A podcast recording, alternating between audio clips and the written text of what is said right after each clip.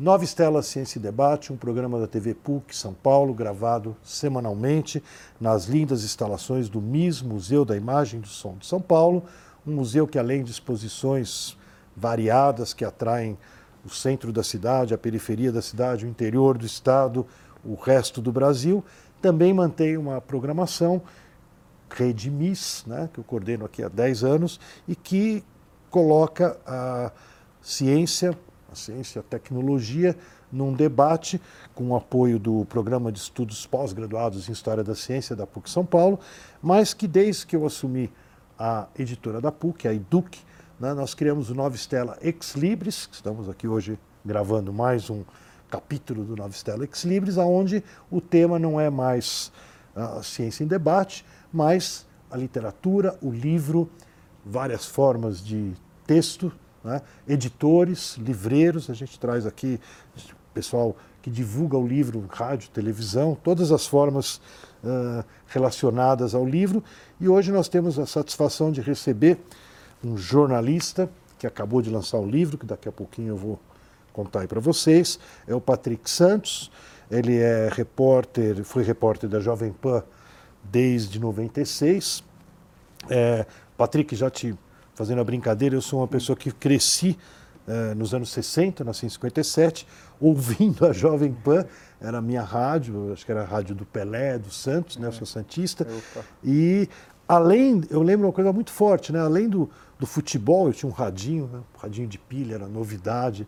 É. Tal. Naquela época, a comunidade judaica, quando chegava no bar mitzvah, o presente que a gente mais ganhava eram radinhos. Eu tinha uma coleção de radinhos, assim, adorava. Você tinha um radinho da Pan. É, e o radinho era ligado na PAN e tinha duas coisas. Além do futebol, né, é, ao longo da semana, eu, principalmente o primário, naquela época, o ensino fundamental 1 agora, eu fazia à tarde, né? E de manhã eu ficava fazendo a lição de casa com o radinho ligado na Jovem Pan. Jovem Pan São Paulo Brasil é. todo dia. Vambora, vambora. Vambora, tá vambora, hora, tá na hora. hora. Era, era essa luta Icônico. toda. Sair da cama, tudo era é. terrível. Bom, o Patrick Santos, ele é então. Uh, jornalista, trabalhou muitos anos na Jovem Pan, cobriu política, economia, é, apaixonado pelos temas das grandes cidades, a nossa megalópole São Paulo. É, ele não tem dúvida que a PAN é a, a mais paulista das emissoras de rádio. É, assinou Janela Paulistana, um dos primeiros blogs aí da rádio. Hoje em dia a rádio está totalmente com imagem, op, né? Está é. tudo com imagem, com tudo aqui. E eu vou te falar até uma coisa assim, ela até ganha de outras rádios, o sinalzinho do Wi-Fi está fraco, pega. Né? Uhum. Coisa de sinal dele, sei lá o quê. Ele ganhou o prêmio SNI na categoria Rádio Jornalismo, com a reportagem A Indústria que Escolhe, veiculada pela Jovem Pan. É, ele assumiu editorias na área de economia, na área de política. É, enfim, ele está ao vivo aí, para quem acompanha né, a rádio, há muito tempo. Depois trabalhou nos Pingos nos Is, né, o programa é. mais polêmico. Mais polêmico. Mais polêmico, que pintou aí na, na Jovem Pan. E eu vou dar uma abreviada aqui, levou troféus e muita coisa. É, e o que aconteceu com o Patrick a gente vai conhecer hoje aqui no Nova Estela, porque de repente né, ele resolve dar um break né, nessa história toda e volta e lança o 45 do primeiro tempo. Né? Então, primeira coisa, assim, ele vai contar para nós, mas eu já vou antecipar. Ele tirou um sabático. Né? É, o sabático é a origem mais contemporânea, né, mais próxima da gente, é um ano que as universidades decentes no planeta Terra, o que o Brasil não está incluído, elas dão um ano a cada sete anos para o professor remunerado né, poder parar, fazer uma leitura, escrever um livro novo, fazer uma viagem. Né? Eu estudei no Canadá, então, além de que os professores canadenses tiravam o seu sabático, professores da Europa e até de Israel tiravam seus sabáticos e vinham, às vezes, ficar um tempo né, visitante na outra universidade, sem ter compromissos que a gente tem na agenda de professor. Né? Enfim, esse conceito bíblico, uhum. judaico aí do ano sabático, né? É, é, pegou no mundo acadêmico e o Patrick inventou, né, ele vai contar para nós, de incluir um sabático na vida dele, exatamente aos 45 anos. Né? Então o livro, vou mostrar aqui para a turma, ele está à venda, aí nas melhores livrarias, Sim, nos sites, né? É, 45 do primeiro tempo, o que o sabático me ensinou sobre o propósito de vida e carreira. Patrick, bem-vindo à Nova Estela e conta para nós o que, que o pessoal vai encontrar nesse belo livro que eu vou devorar rapidinho à, ah, noite, à noite em casa. Costumo dizer que é um livro de ponte aérea. Em 45 minutos você, você lê, ele é super rápido. Zé Luiz, obrigado pelo convite, é uma satisfação enorme estar falando um pouquinho da minha experiência, trocando uma ideia com, contigo e com os telespectadores. O 45 do primeiro tempo é exatamente isso, né? Eu, eu vinha de um processo. Eu fiz carreira numa empresa, fiz carreira na Jovem Pan, né? Você citou em 96, quando eu começo na reportagem. Comecei dois anos antes como rádio escuta, eu era estagiário, em 1994. Então eu fiz uma carreira na Jovem Pan, passei por todas as editorias, produção, reportagem, apresentação, até que em 2013 eu recebi um convite para assumir a gerência de jornalismo. Né? uma vida executiva no rádio, né? que não é esse rádio tradicional, aquele que você ouvia lá atrás, é um rádio com imagem, com estúdios de televisão e ao mesmo tempo uma programação simultânea. Então, durante os últimos cinco anos, de 2013 a 2018, eu vivi uma vida muito intensa de trabalho. Pauleira.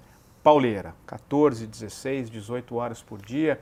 Então as horas do meu dia eram comprimidas em tarefas mais estratégicas, né? Passei a desenhar programas, contratar, demitir num mercado cada vez mais sedento por novidades.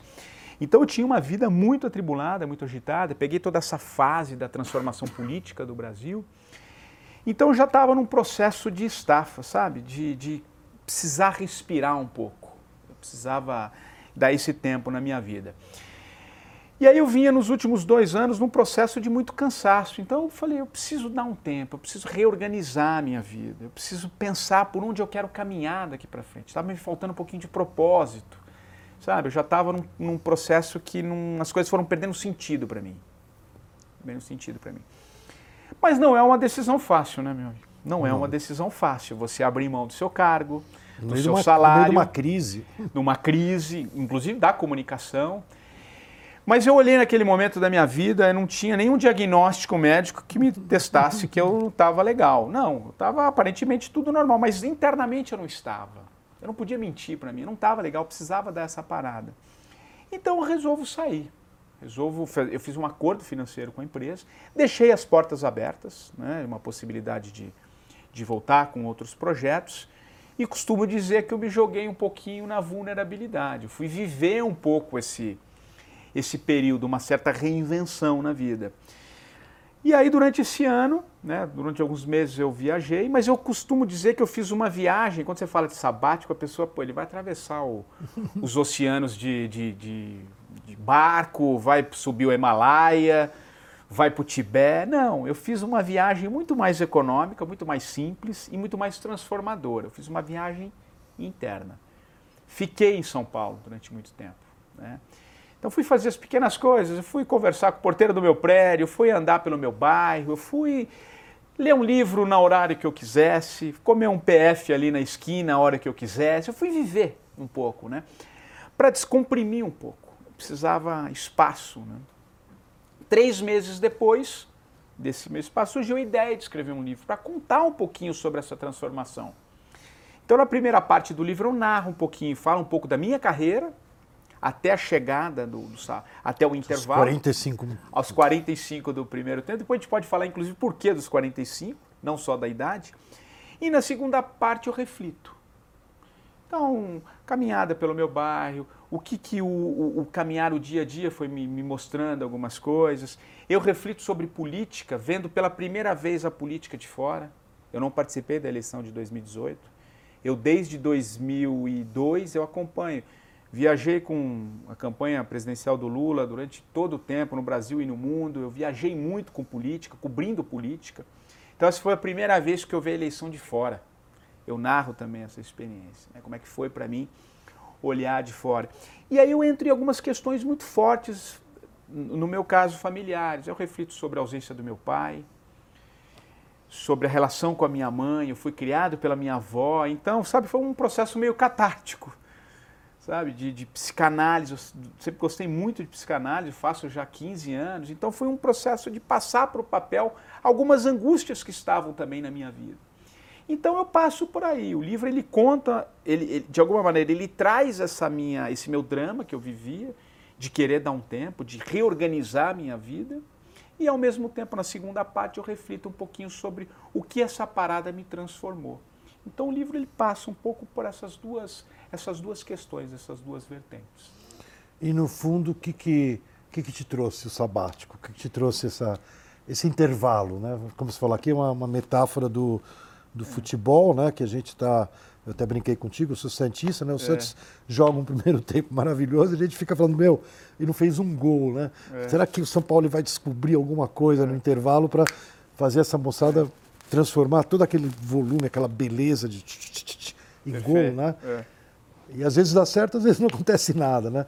No teu caso, o que, que significou esse intervalo? Esse intervalo mudou muitas coisas, Luiz, na minha vida, a forma de ver sabe? Eu tenho, eu estou voltando agora para alguns projetos paralelos, mas essa vida executiva, essa correria que eu tinha, que eu me impunha também, para mim perdeu sentido. Né? Para mim perdeu sentido. Eu quero buscar coisas que tenham mais sentido para mim, coisas mais autorais, né? Eu estou com alguns projetos também de programas mais específicos que têm um pouco a ver com a minha história, né?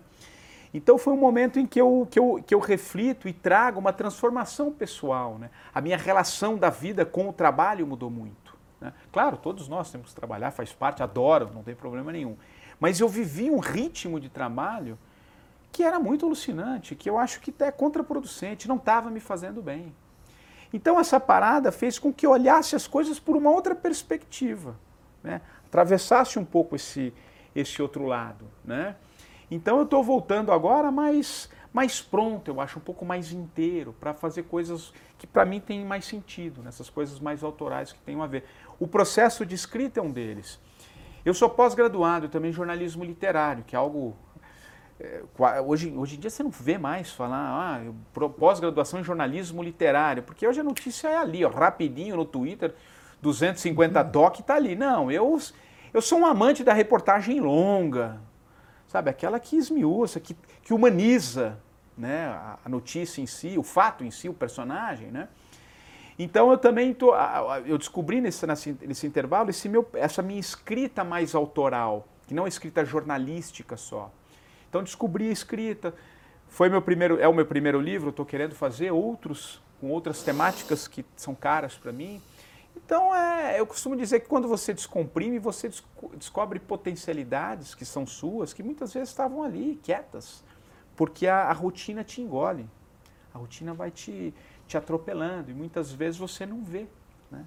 Então, essa parada para mim funcionou muito desse, nesse aspecto. Esse, esse processo de transformação é nesse sentido, entendeu? E deixa eu te falar uma coisa, assim, é, eu estou refletindo aqui, ouvindo, muito interessado, né? É. É, você acha, eu estava lendo, tanto lugar que a gente lê, não sei onde é, foi, mas notícias. que alguém dizia que. Ah, era, era Cláudia Costin, minha ex-chefe. Vida aí. sem crachá. Vida sem crachá? Ela tem um livro, não é? Não, não, ah. não, mas não foi, não foi ah, um tá. livro, não, ah, não. Foi entendi, um, entendi. algum link aí que rolou. Eu, é. De certa forma, tanto o Twitter, como você sabe, né? Eu, é. eu, eu, sou adepto do algoritmo. Né? Hoje em dia está todo mundo com, é. com raiva, querendo matar o é. algoritmo, né? Não sei nem quem é o algoritmo, mas eu, eu, eu, eu acho, eu me dei bem né, nas redes. Eu estou nas redes desde o início, né, sou hum. twitteiro de primeira hora, tudo.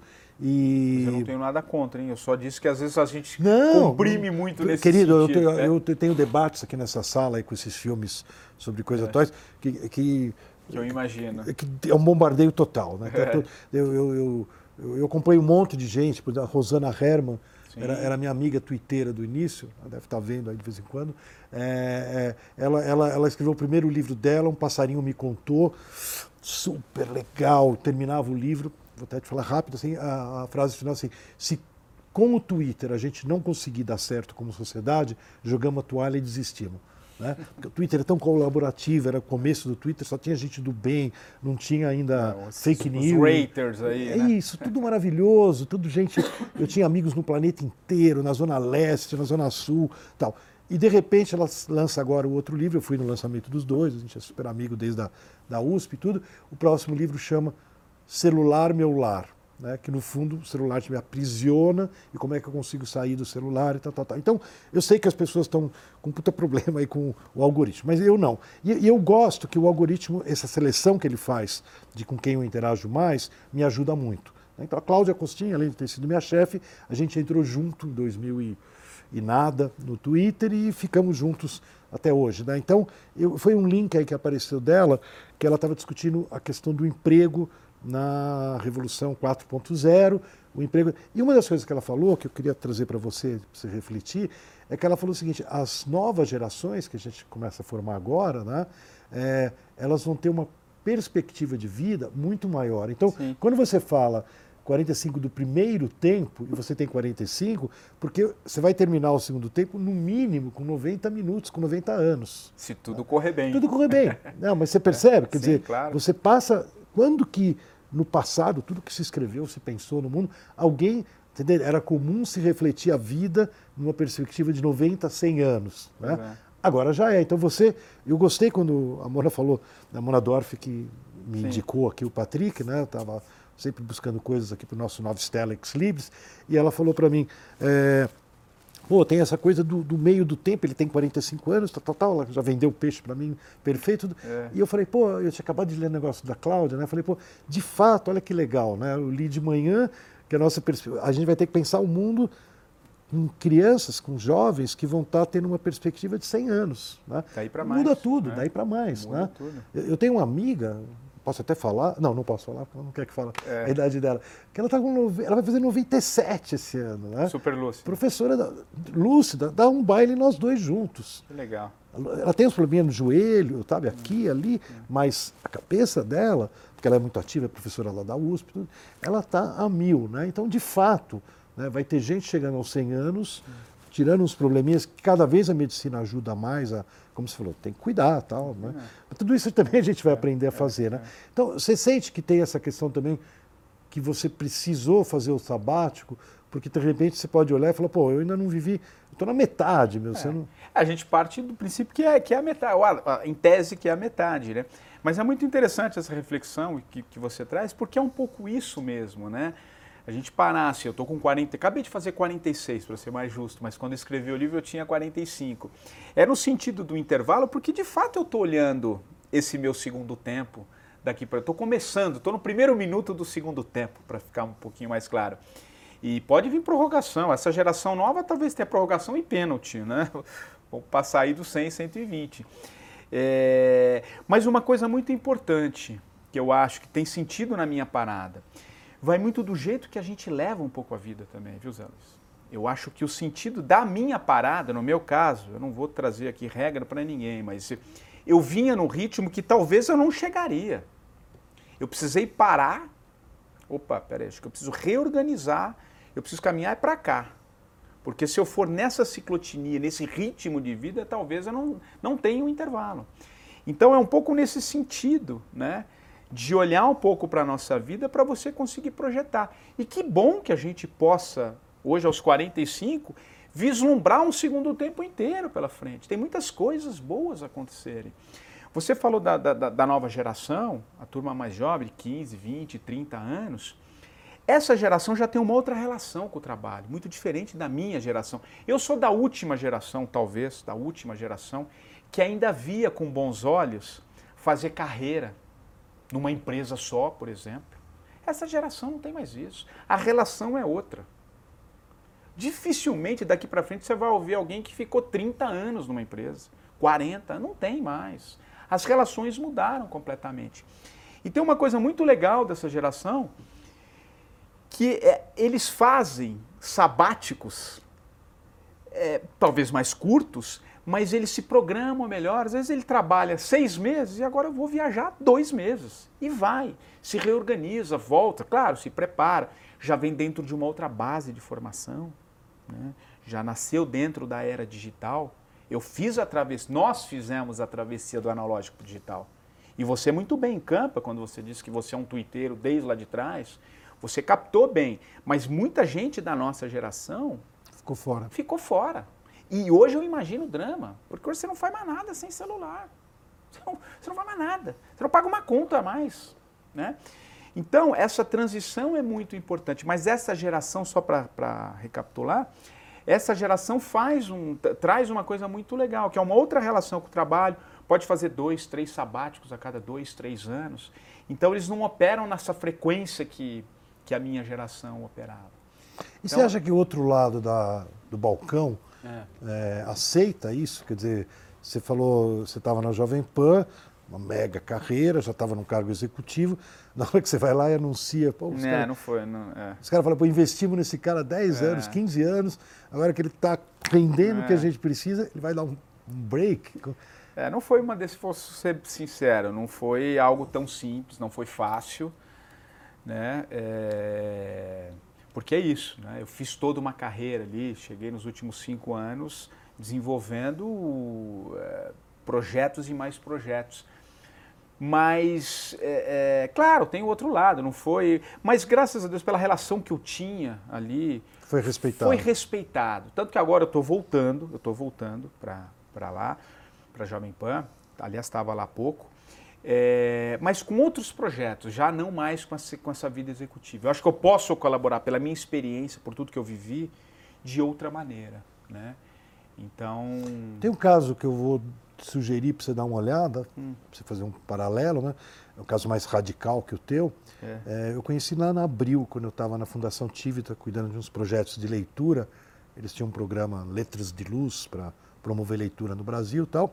E daí, às vezes, quando pintava algum alguém do estrangeiro aí que tinha experiência com leitura, promover a leitura, e pintou um cara que foi um, um dos maiores executivos, número 3, 4 da Microsoft, Bill Gates.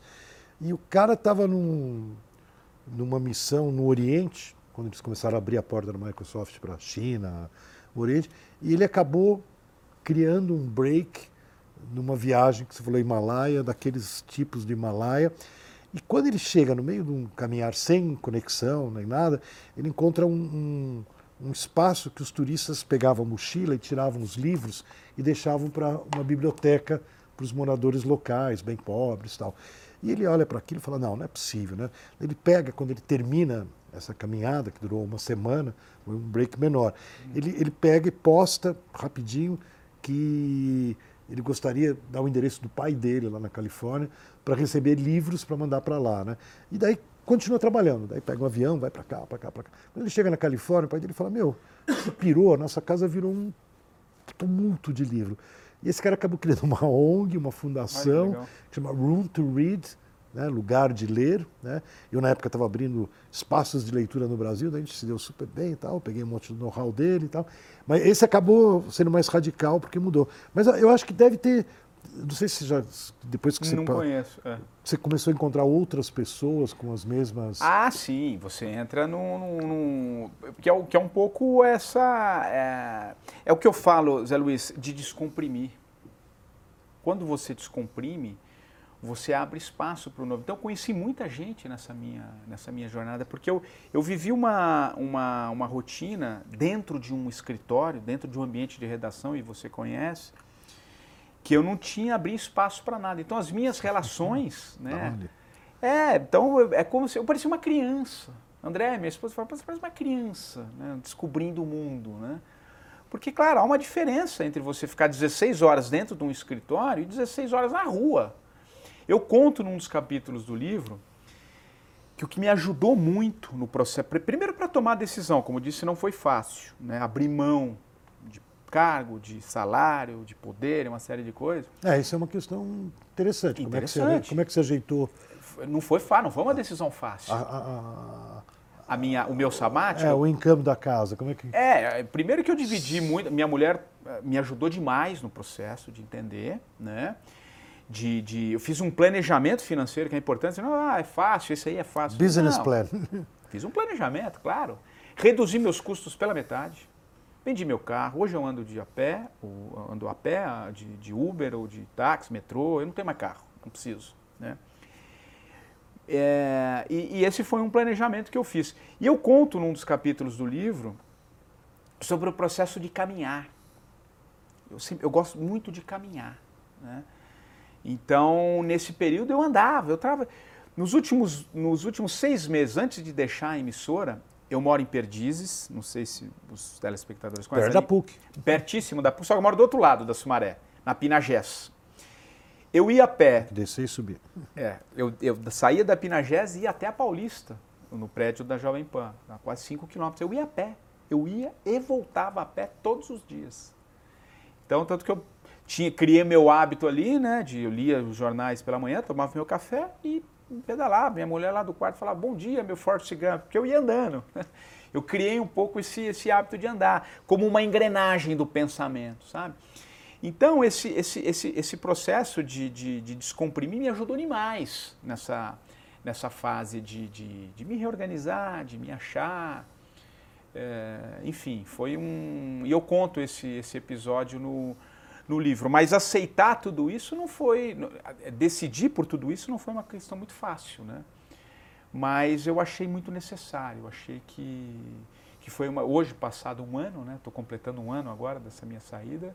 Eu olho para trás e falo, poxa, que. Valeu a pena. Valeu muito a pena, Zé Valeu muito a pena de, de como se reorganizar, de ver as coisas de forma diferente. Foi muito legal. E o livro foi muito gostoso escrever também. Foi muito foi bem interessante. E ele se lançou agora há pouco tempo? Eu lancei, foi no dia 13 de maio de, desse ano. Primeira um edição esgotada é, em poucos dias? Em poucos dias, já está na segunda edição. Espero que venha a terceira por aí. Fiz um lançamento muito legal aqui na Cultura da Paulista. Conjunto Nacional. Conjunto Nacional. E, e aí a segunda edição já faz no primeiro mês já, já fomos para a segunda edição. Está em todas as livrarias. Então, vamos lá, Patrick legal. Santos, 45 do primeiro tempo. O que o sabático me ensinou sobre o propósito da minha carreira, da, de vida e carreira. É um livro para quem quiser aprofundar essa bate-papo que a gente teve aqui no Nova Estela. Nova Estela Ex Libris, abordando o mundo do livro. Esperando ter o nosso telespectador de volta no mesmo canal, no mesmo horário ou a qualquer momento, em qualquer lugar do universo, no YouTube, canal Nova Estela.